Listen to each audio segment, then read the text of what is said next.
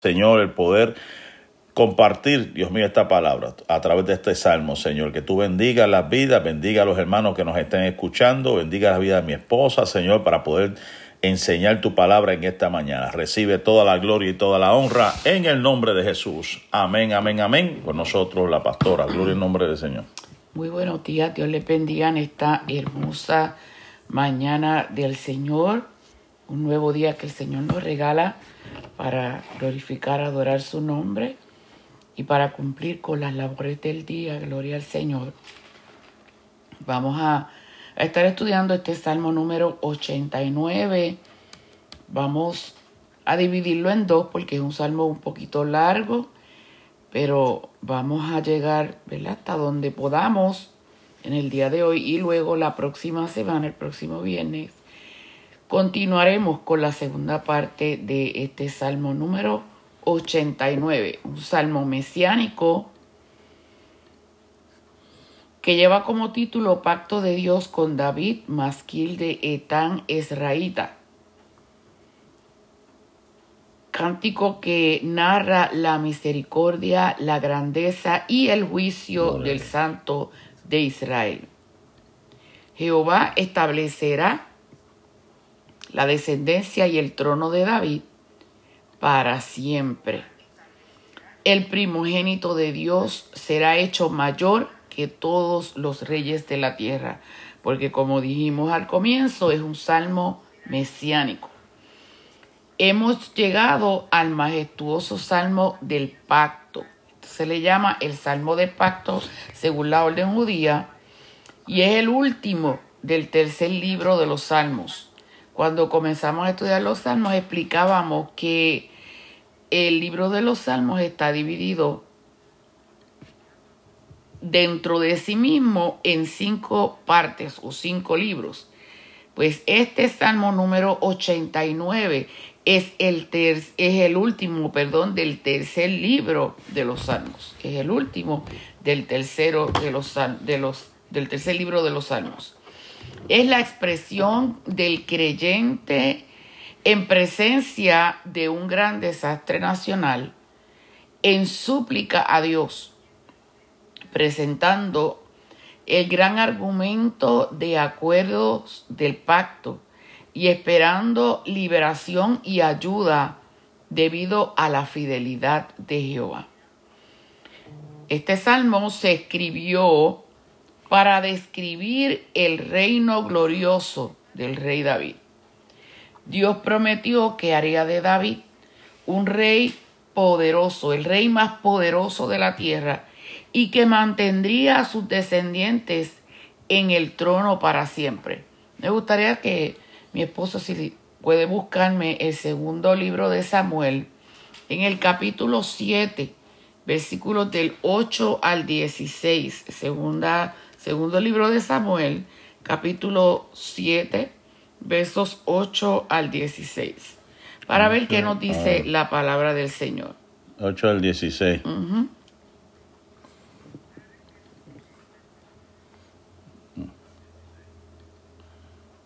Aquí. Eh, la traducción cualquiera, ¿verdad? traducción del actual.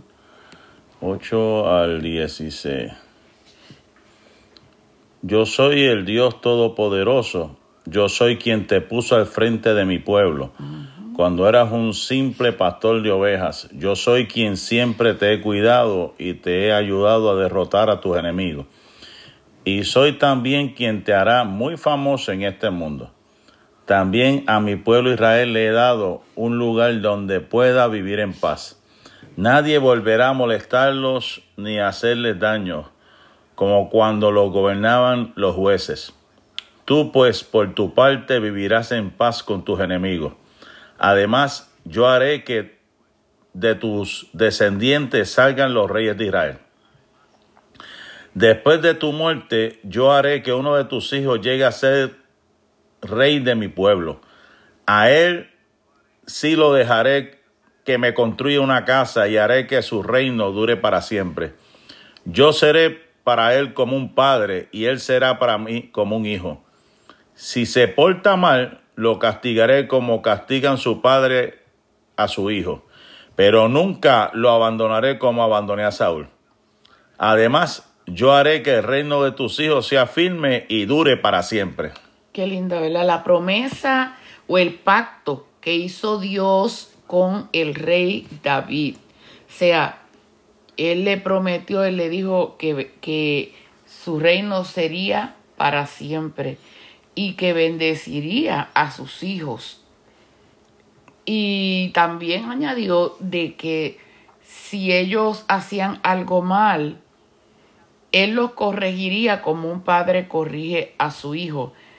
La diferencia iba a estribar en que de la manera que había abandonado a Saúl, o sea, él lo había desechado por completo luego que David pecó delante de su presencia, a diferencia de ese suceso, en el caso de los hijos de David, él los iba a castigar, pero él iba a estar con ellos hasta el final.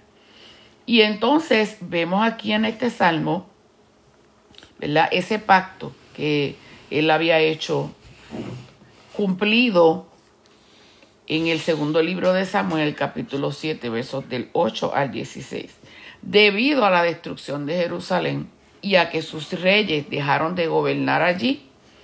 Estos versículos solo se adelantan como proféticamente al futuro reino de Jesucristo, el descendiente de David.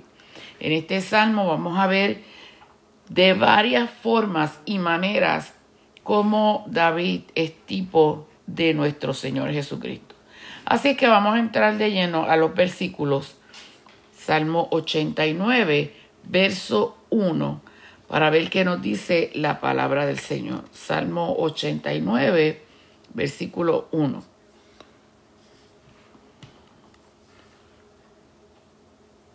Dios mío, siempre alabaré tu gran amor que nunca cambia. Siempre alabaré tu fidelidad tan firme como el cielo. Siempre hablaré de tu fidelidad tan firme como el cielo. Esta versión nos dice, las misericordias de Jehová cantaré como perpetuamente, de generación en generación, haré notoria tu fidelidad con mi boca.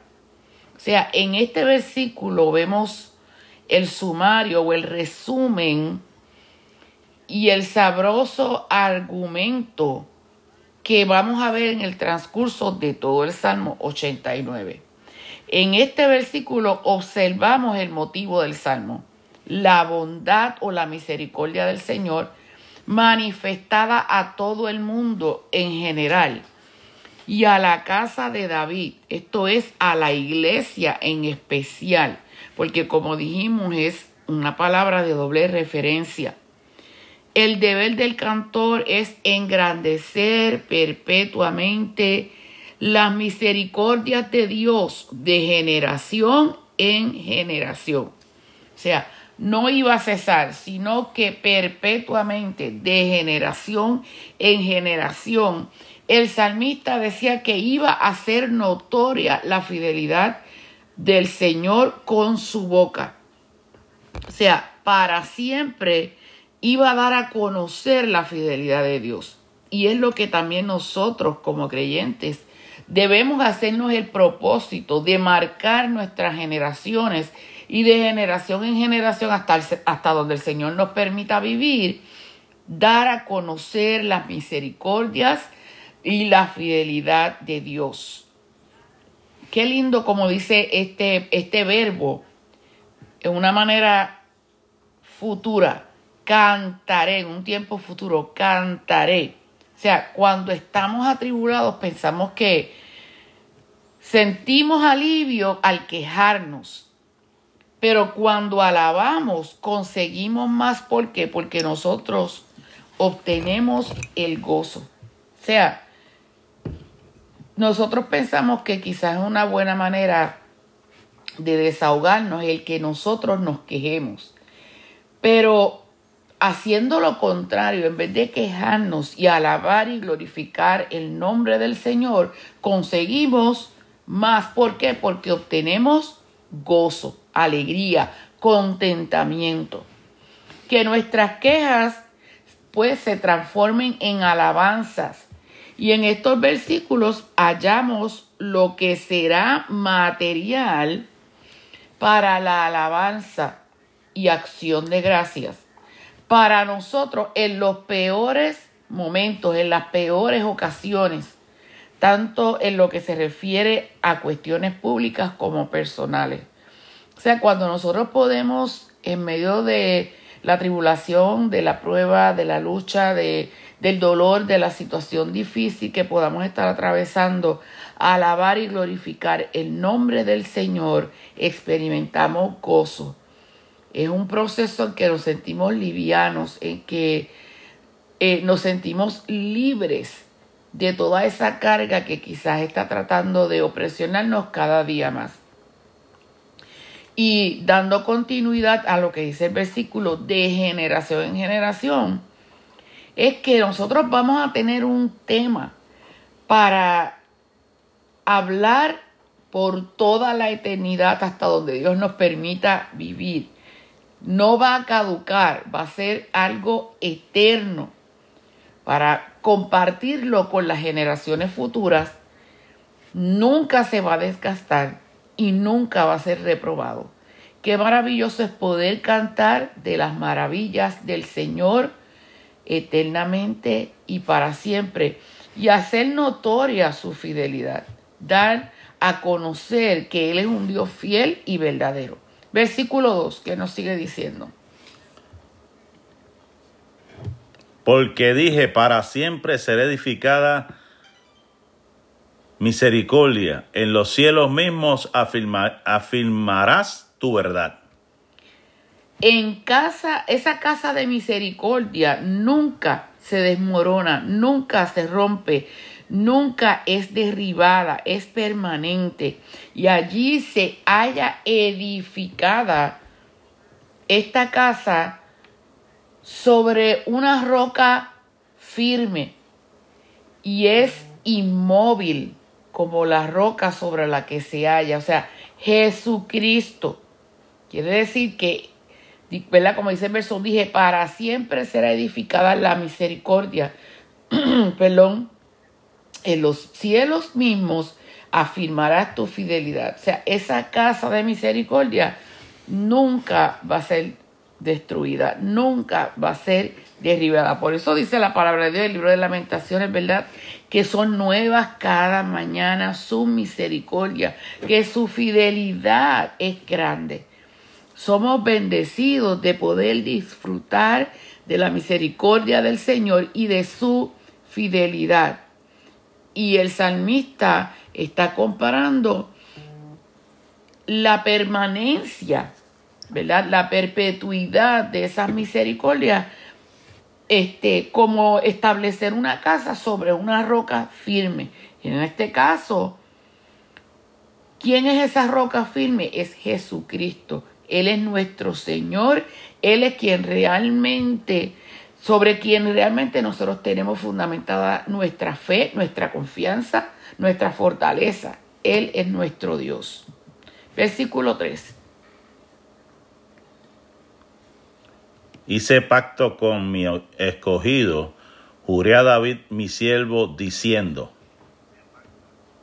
el 4, para siempre confirmaré tu descendencia y edificaré tu trono por todas las generaciones, Selah. Búscame por favor Hechos capítulo 2, versículo 30. Hechos 2.3. 2.30, Hechos 2.30.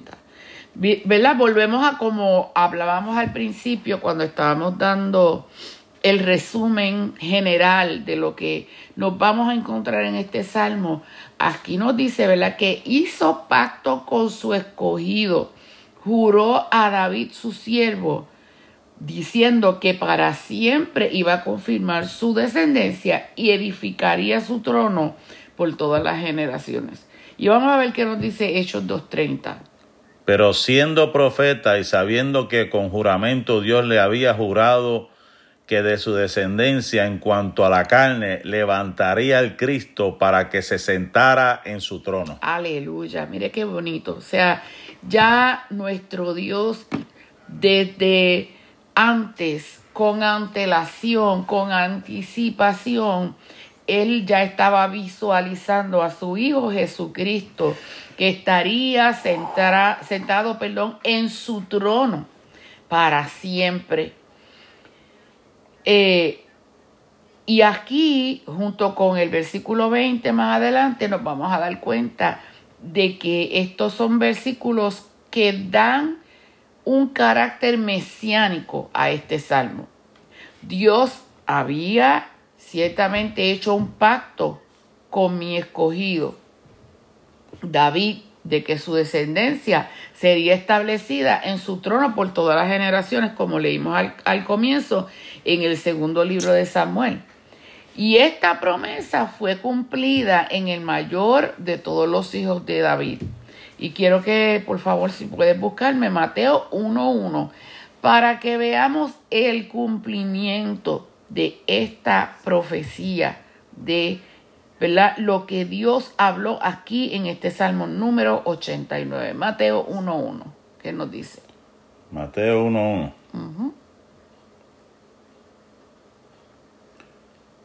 Libro de la genealogía de Jesucristo, hijo de David, hijo de Abraham. Hijo de David, hijo de Abraham. Y esa pausa del Selah nos dice, ¿verdad?, que es un término musical atribuido a Etán. Como leía en el, en el encabezado del Salmo, habla de Etán Esraíta. Pues, este, esta pausa o esta expresión Selah nos habla del término musical atribuido a Etán en este caso, que indica que se debe hacer una pausa en el canto mientras siguen tocando los instrumentos. Eso es lo que denota aquí la palabra Selah. cambio de escenario. Exactamente. Vamos a entonces a los, a los próximos versos, versos 5 y 6. Salmo 89, verso 5 y 6. Celebrarán los cielos tus maravillas, oh Jehová, tu verdad también en la congregación de los santos. Porque ¿quién en los cielos se igualará a Jehová? ¿Quién será semejante a Jehová entre los hijos de los, de los potentados? Mire cómo dice el Salmo 19, versos del 1 al 6. Dice, los cielos cuentan la gloria de Dios y el firmamento anuncia la obra de sus manos. Un día emite palabra otro día y una noche a otra noche declara sabiduría. No hay lenguaje ni palabras ni es oída su voz. Por toda la tierra salió su voz y hasta el extremo del mundo sus palabras. En ellos puso tabernáculo para el sol y éste, como esposo que sale de su tálamo, se alegra cual gigante para, para correr el camino. De un extremo de los cielos es su salida y su curso hasta el término de ellos. Y nada hay que se esconda de su calor. La ley de Jehová es perfecta que convierte el alma. El testimonio de Jehová es fiel que hace sabio al sencillo. Y aquí vemos, como dice estos versículos, celebrarán los cielos tus maravillas. Por eso, ¿verdad? Como dice el primer verso del Salmo 19, los cielos cuentan la gloria de Dios. Y el firmamento anuncia la obra de sus manos. Su verdad, su fidelidad es alabada en la congregación de los santos. Una probable referencia a la asamblea de los ángeles que tiene eco en los hijos de los potentados. Y una persona que es potentada es una persona muy rica, una persona muy poderosa. Aun cuando los santos en la tierra no podrían encontrar un tema más adecuado para cantar su acción de gracias. Por eso, ¿verdad? Dice el versículo, celebrarán los cielos perdón, tus maravillas, oh Jehová, tu verdad también en la congregación de los santos. Porque ¿quién en los cielos se igualará a Jehová? O sea, no hay forma, no hay rico en esta tierra, no hay un ser humano eh, que tenga las posesiones del mundo, que sea rico, que esté. Este, en una posición social alta, que se pueda igualar a nuestro Dios. Por eso es necio de nuestra parte el creer que porque poseemos eh, ciertas este, cosas materiales, ¿verdad? O porque tenemos una buena casa, o porque tenemos un buen trabajo, o porque tenemos eh, dinero, porque tenemos eh, propiedades, etcétera, etcétera, somos más que Dios. Es necio de parte del hombre pensar de esta manera, porque no hay nadie que pueda igualar a nuestro Dios. Versículo 7. Queremos aprovechar y saludar a nuestros hermanos en Cuba, Juan Miguel está por ahí, este, nos está saludando. Eh, Juan Miguel Cabilla Quesada nos saluda directamente desde Cuba, gloria al Señor, y a los hermanos de nuestra iglesia. Nos saludó nuestra hermana Yomaira, nuestro hermano José Río, nuestra hermana, nuestra hermanita Katy Rivera, creo que es la mamá de, de okay. Bichacón, gloria al Señor, así que Dios les bendiga. Y aquí seguimos leyendo. Versículo 7. 7. El poderoso es temible en la grande congregación de los santos y formidable sobre todos cuantos están alrededor suyo. Dios grande y terrible o temible, rodeado de qué? De seres celestiales. Dios es incomparable, es grande y maravilloso entre los dioses. Pueden haber muchas imágenes que traten de igualar, tratan de igualar, porque nuestro Dios ni es de yeso, ni es de madera, ni es de palo, ni de porcelana, nada de eso. Nuestro Dios es real. Y la gente trata de igualar a su imaginación, ¿verdad? Realizando, llevando a cabo, eh, haciendo dioses eh, acá terrenales pero ninguno como nuestro Dios. Él es incomparable, Él es grande y es maravilloso entre los dioses y aún entre nosotros los seres humanos, que muchas veces eh, las ínfulas de grandeza nos invaden y creemos que podemos ir en contra de Dios, pero realmente no podemos entender muchas veces en nuestra mente finita que hay un ser sobrenatural, que hay un ser supremo que es mayor que nosotros. Los próximos versos, versos 8 y 9. Oh Yahvé, poderoso de los ejércitos, ¿quién como tú? Poderoso eres Yahvé y tu verdad está en torno de ti. Tú tienes dominio sobre la bravura del mal. Cuando se levantan sus ondas, tú las sosiegas. Búscame por favor Mateo 8 del 23 al 27. Mateo 8 del 23 al 27. Fíjese que aquí lo que nos está queriendo decir es que Dios es el soberano gobernante del universo. Del universo entero, completamente. Incluyendo la braveza del mar, porque la braveza del mar y de los vientos Ambas cosas están sujetas a su Mateo voluntad. 8. Mateo 8 del, del 23 al 27. Y por eso vemos demostrado su gran poder en el Nuevo Testamento. Y esa es la razón por la que le pedí a mi esposo que buscara Mateo 8 del 23 al 27. ¿Qué nos dice? Y entrando él en la barca, sus discípulos le siguieron. Y he aquí que se levantó en el mar una tempestad tan grande que las olas cubrían la barca, pero él dormía. Y vinieron sus discípulos y le despertaron diciendo, Señor, sálvanos que perecemos. Él les dijo, ¿por qué teméis hombres de poca fe? Entonces levantándose reprendió a los vientos y al mar, y se hizo grande bonanza. Y los hombres se maravillaron diciendo, ¿qué hombre es este que aun los vientos y el mar le obedecen? Le obedecen. Ese es el poder que tiene nuestro Dios. Por eso, como dicen estos versos, Jehová de los ejércitos, ¿quién como tú? Poderoso eres, oh Jehová, tu fidelidad te rodea, tú tienes dominio, tú tienes el control sobre la braveza del mar.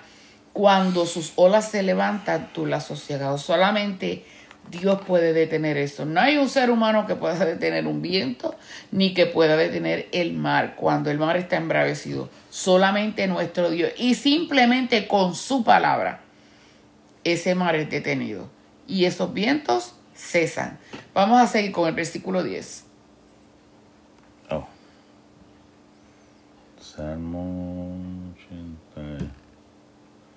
89, 10.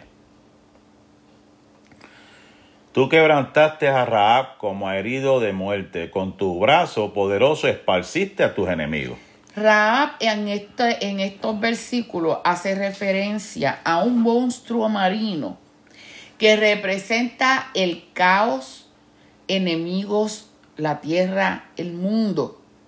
Está hablando de temibles poderes de las embravecidas profundidades marinas donde habita este monstruo. Por eso dice, ¿verdad? Tú aplastaste a Raab como a uno herido de muerte. O sea, tu poder ha sido y es tan grande y tan maravilloso que tú aplastaste. O sea, este, no hay forma ni manera en que eso, ese monstruo pudo rebelarse contra ti porque tu poder es tan grande que lo aplastaste y esparciste a tus enemigos con tu brazo poderoso. Todo el que se levanta contra Dios, decimos nosotros tarde o temprano, sabemos que el tiempo de Dios es perfecto, pero a la larga y a la postre, el que se levanta contra Dios va a pagar unas consecuencias. Realmente no hay nadie que pueda levantarse contra nuestro Dios y prevalecer. Versículo 11.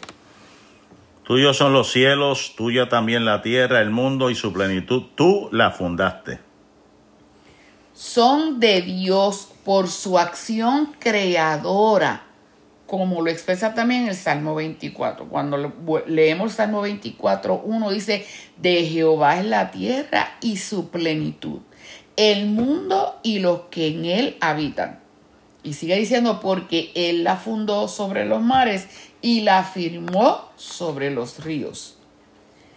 Qué poderoso es nuestro Dios. Mire la potestad que Él tiene, el control que tiene Dios sobre la naturaleza. Tuyos son los cielos, tuya también la tierra, el mundo y su plenitud. Tú lo fundaste. Esto es algo que nos ayuda a entender y a refutar de alguna manera lo que creen los ateos, que lógicamente ellos no creen en nada según ellos, ¿verdad?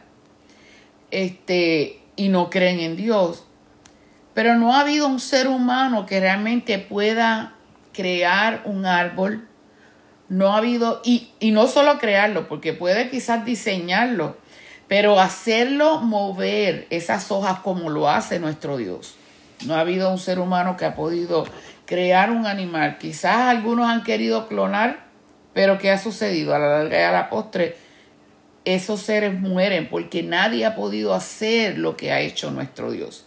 El hombre siempre ha querido igualar a Dios, pero eso es algo imposible, porque Él fue el que fundó el cielo, la tierra, los formó su plenitud, ¿verdad? Por eso, como decíamos ahorita, el Salmo 24 lo expresa claramente.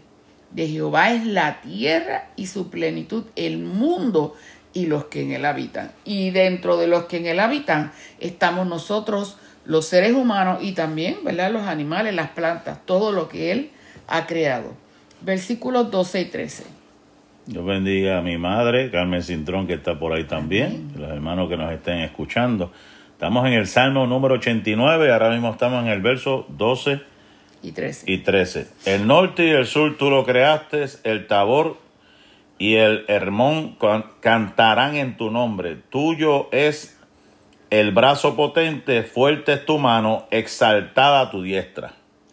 Hay algunos comentaristas, algunos teólogos que utilizan esta, esta expresión del Tabor y el Hermón dándole seguimiento al estribillo anterior que nos dice el norte y el sur tú los creaste, como si representaran el este y el oeste.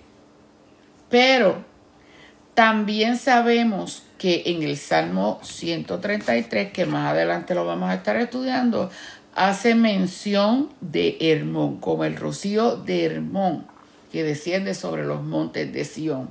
O sea que cuando buscamos geográficamente, Hermón era como un pico bien visible y conocido por todos. Al sobresalir en una región que como Palestina era eminentemente montañosa. Así es que Tabor y Hermón son como unos picos que sobresalen eh, ahí en, en, en el área montañosa cerca de Palestina, una región cerca de Palestina. Y cuando nos dice, tuyo es el brazo potente, fuerte es tu mano exaltada, tu diestra el brazo y la mano lo que están sugiriendo es el poder activo de nuestro Dios. No solo latente, sino activo. Está activo el poder de nuestro Dios. Por eso dice, es el brazo potente. Tuyo es el brazo potente. Qué tremenda la palabra del Señor. Versículo número 14. Justicia y juicio son el cimiento de tu trono, misericordia y verdad van delante de tu rostro. Nuevamente, ¿verdad? Todas estas cosas que hace mención aquí, justicia, juicio, misericordia y verdad, son la base del gobierno de Dios en el universo. Justicia. Nuestro Dios es justo, hace justo juicio. El hombre quizás no, pero Dios sí. Y hace misericordia y verdad estas cuatro cualidades o, estas cuatro palabras, ¿verdad? Adjetivos describen en este momento la justicia y juicio son el cimiento, la base de su trono. Misericordia y verdad van delante de su rostro. O sea, todas estas cosas, estas cuatro palabras son parte de qué? De la personalidad de Dios, son parte de Él. Él es un Dios justo, Él es un Dios que hace justicia y Él es un Dios misericordioso y un Dios veraz. próximos versículos, versos 15 y 16. Bienaventurado el pueblo que sabe aclamarte, andará, oh Jehová, a la luz de tu rostro. En tu nombre se alegran todo el día y en tu justicia será enaltecido.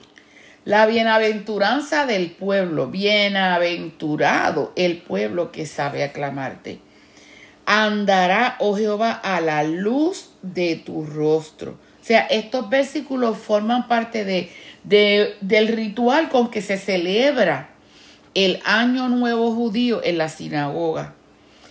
Se lo recita inmediatamente después de haberse escuchado el sonido del shofar o de la trompeta. Aclamarte es en realidad ese sonido de esa trompeta o ese llamado a la celebración, al festejo. Bienaventurado el varón que perdón, el pueblo que sabe aclamarte, andará, oh Jehová, a la luz de tu rostro. O sea, andará brillándole el rostro, resplandeciendo su rostro, radiante con la presencia del Señor. Qué lindo. Gloria a Dios, somos privilegiados por ser parte de ese pueblo de Dios. Versos 17 y 18. Porque tú eres la gloria de su potencia y por tu buena voluntad acrecentarás nuestro poder. O sea, Dios, tú eres la fuerza de tu pueblo. Su, tu poder se aumenta, o sea, o el poder del pueblo, perdón, se aumenta por tu buena voluntad, porque tú eres la gloria de su potencia. Eso es lo que quiere decir. O sea, la gloria del poder que el pueblo de Dios pueda tener es Dios mismo. Lo que nosotros disfrutamos es por Él. Dice, y por tu boca, o por tu buena voluntad, perdón, por tu buena voluntad, acrecentarás nuestro poder. Tú eres su escudo, Señor, tú eres nuestro escudo. Reconocemos que tú eres el santo, el rey de Israel. Nuestro rey es el santo de Israel. Y esto es hermoso y es bueno reconocerlo en todo el sentido de la palabra. Que aún al momento de tomar decisiones, que aún en el momento en que tengamos que ceder nuestra voluntad, estemos dispuestos a despojarnos de nuestro ego y entregarlo al Señor para que se haga en nosotros su voluntad. Versículo 19. Entonces hablaste en visión a tu santo y dijiste, he puesto el socorro sobre uno que es poderoso, he exaltado a un escogido de mi pueblo. Volvemos a lo que hablábamos al principio. El salmista aquí eh, prosigue su poema haciendo que un recuento de la promesa divina a David. Y esa promesa, ¿verdad? Usted la puede encontrar como leíamos al comienzo en segundo libro de Samuel, capítulo 7. Es ciertamente un concepto muy importante en la teología bíblica, pues fundamenta que la institución de la monarquía de Israel e identifica esa institución con David. Sabemos que después de Saúl no reinó un hijo de Saúl, pero sí después de David reinó quien? Un hijo de David. Y así sucesivamente, porque después de Salomón, que fue el hijo de David que reinó, vino el hijo de Salomón, que viene siendo también como hijo de David, porque es parte de su descendencia. Era su nieto, pero también ¿verdad? se clasifica como un hijo porque es parte de la descendencia de David. Porque Dios le había prometido que iba a ser perpetuo. En el famoso monarca israelita se encarna de manera histórica e institucional la voluntad del Señor. Y como leíamos en esos versículos al comienzo, decía la palabra del Señor, ¿verdad? Que Dios no le había permitido a David construirle casa, pero sí le permitió a Salomón, le dio el privilegio de él poderle levantar casa.